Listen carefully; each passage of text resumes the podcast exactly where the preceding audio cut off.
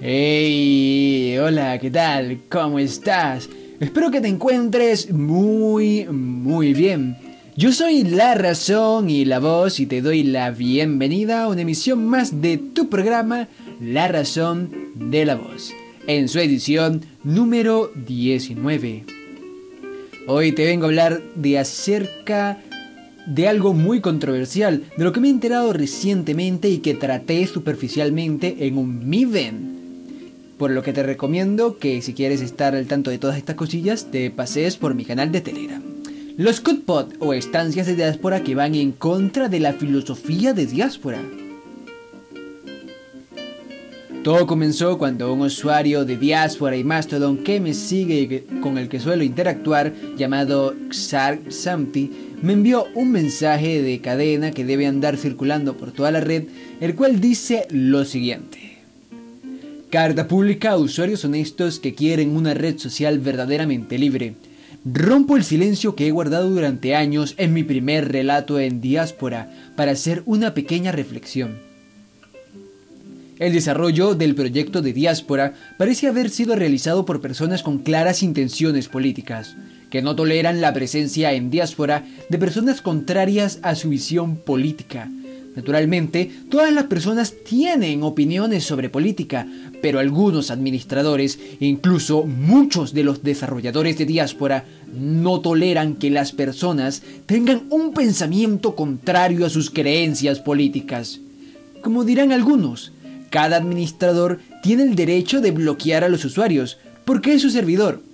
Eso es verdad, pero el problema surge cuando los administradores de los pods para evitar la, diseminación de ideas contrarias a sus ideales personales, incluso si estas ideas son muy válidas, son capaces de romper la federación. Esto destruye las ideas fundamentales del proyecto de la diáspora. El código de diáspora tiene una licencia gratuita, pero con los nuevos administradores al mando del código del proyecto, es solo cuestión de tiempo antes de que lo modifiquen para restringir su uso a personas con pensamientos opuestos. Los usuarios que se oponen a las ideas políticas de los desarrolladores no podrán crear su propio servidor de diáspora.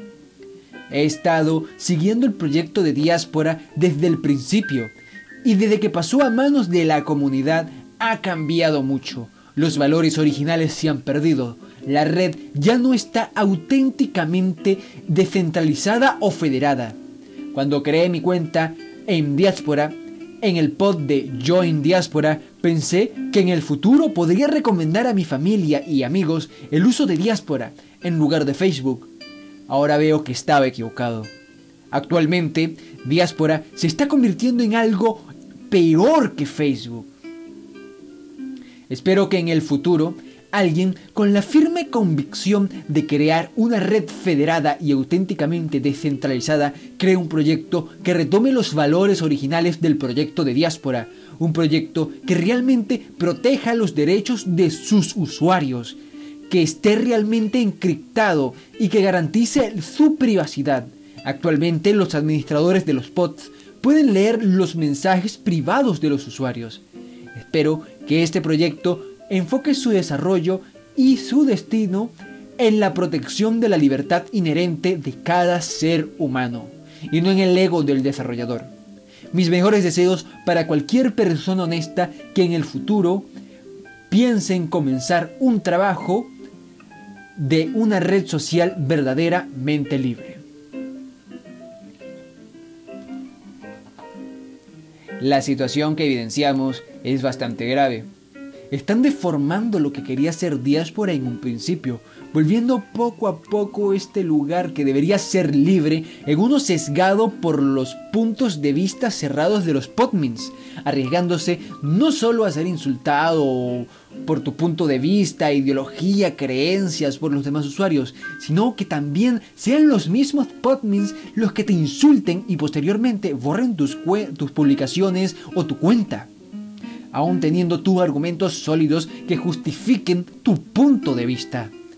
Claro que tratar de explicarle esto a alguno de esos energúmenos resultaría muy difícil, por no decir que imposible, por lo que se vuelve un esfuerzo inútil y carente de valor. Por lo que lo mejor para tu salud es simplemente evitar esos pods, estancias, que se han convertido en cut pods, que es el nombre que se les ha dado a esas estancias que tienen estos terribles administradores, esta terrible manera de llevar las cosas. Luego de leer un poco sobre este tema y no encontrar más que publicación tras publicación en la cual se quejaban o criticaban las negativas actitudes de los podmins de ciertos pods, me topé con, este, con esta publicación en la cual se explica de una manera muy buena y que también es bastante reciente, de hace poco más de cuatro días, toda la problemática de los cutpots y ponen a nuestra disposición una lista en la cual se encuentran los 12 pods que hasta el momento se tiene conocimiento de que se han vuelto cutpots. La publicación está en inglés, así que para hacerlo más cómodo te lo resumo brevemente. Primero nos dan la bienvenida a Diáspora de una forma muy amigable y agradable, indicando además que nosotros tenemos el control de este mundillo social. Bueno, más o menos, ya que cada quien puede crear su propio pod, estancia, independiente de las demás, pero que funcionen en conjunto. Explican que no todos los usuarios tienen su pod y que las grandes mayorías estamos a merced de los podmin. Hacen hincapié en los poderes que poseen los podmin, porque además de poder borrar tu cuenta cuando lo deseen, este puede ver tus datos personales, conversaciones, comentarios, publicaciones privadas, además de tener la libertad de borrar todo eso. También pueden reservarse el derecho de admisión. Dice, y cito textualmente, no hay duda, sin embargo, que si ha sabido de algunos podmins que han borrado información privada de usuarios a los que les disgustaba personalmente, es decir, con los que tenían diferencias. Incluso han divulgado el correo electrónico de usuarios, lo cual es algo realmente incómodo y como decía bien el escritor original de aquel texto que os leí al principio, quita las ganas a cualquiera de recomendar diáspora. Al punto de que prácticamente podríamos pasar olímpicamente del hecho de que existe. Por ello crearon esa lista en la cual indican cuáles son los pods que no siguen la ideología fundamental de diáspora y de las que de momento se saben que actúan de estas maneras tan asquerosas. Te recomiendo encarecidamente que por nada del mundo te pasees por los pods allí listados. Esto me hace pensar en lo que pasa cuando se le da demasiado poder a un grupo de personas que quizá no son las más indicadas para llevar este tipo de cosas, pues pensemos en que si esto es lo que hacen en una simple red social como lo es diáspora, ¿qué no harán al obtener verdadero poder como lo puede ser el político? Y quizás estoy especulando y me estoy extrapolando a cosas más grandes, pero es bueno pensarlas. En algún punto estas personas perdieron el camino y quizás no sea demasiado tarde como para hacerles entrar en razón de lo contrario, la única medida a tomar y la mejor desde mi punto de vista es simplemente cortar todo contacto con esas estancias listadas en, la publicación. Personalmente te recomiendo la estancia en la que me encuentro en Diáspora, que es administrada por las personas de, RIT, de Te puedo asegurar que al menos a 30 de julio que grabo y publico esto, es uno estancia donde puedes estar sin ningún temor de que lo que publiques sea borrado arbitrariamente por los podmins o ser atacado de ninguna manera. Se siente un verdadero ambiente de compañerismo y de amabilidad. Por cierto, si tienes información que quieras agregar para complementar o mejorar este podcast, me encantaría que la compartieses conmigo. Sé que quizás pude ser un poco superficial, pero de verdad me informé lo mejor que pude al respecto.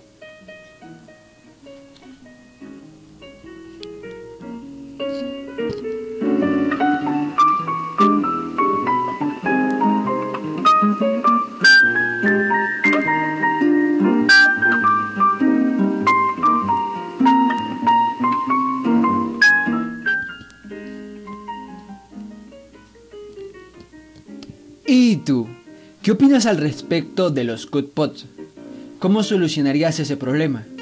Si conoces algún tema, por cierto, que te gustaría que tratara, me encantaría que me lo comentaras. ¿Qué te ha parecido este formato tan curioso que decidí utilizar para el podcast de hoy?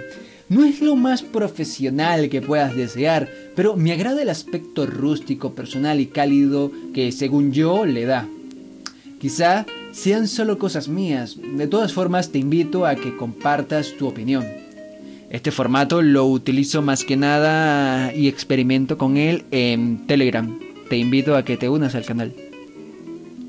Yo me despido no sin antes darle un agradecimiento especial lleno de mucha grasa y colesterol del bueno para que viva mucho tiempo a Juan Febles de Podcast Linux, ya que gracias a su curso de podcasting es que pude crear este pequeño y humilde espacio al que con mucho cariño he llamado La Razón de la Voz.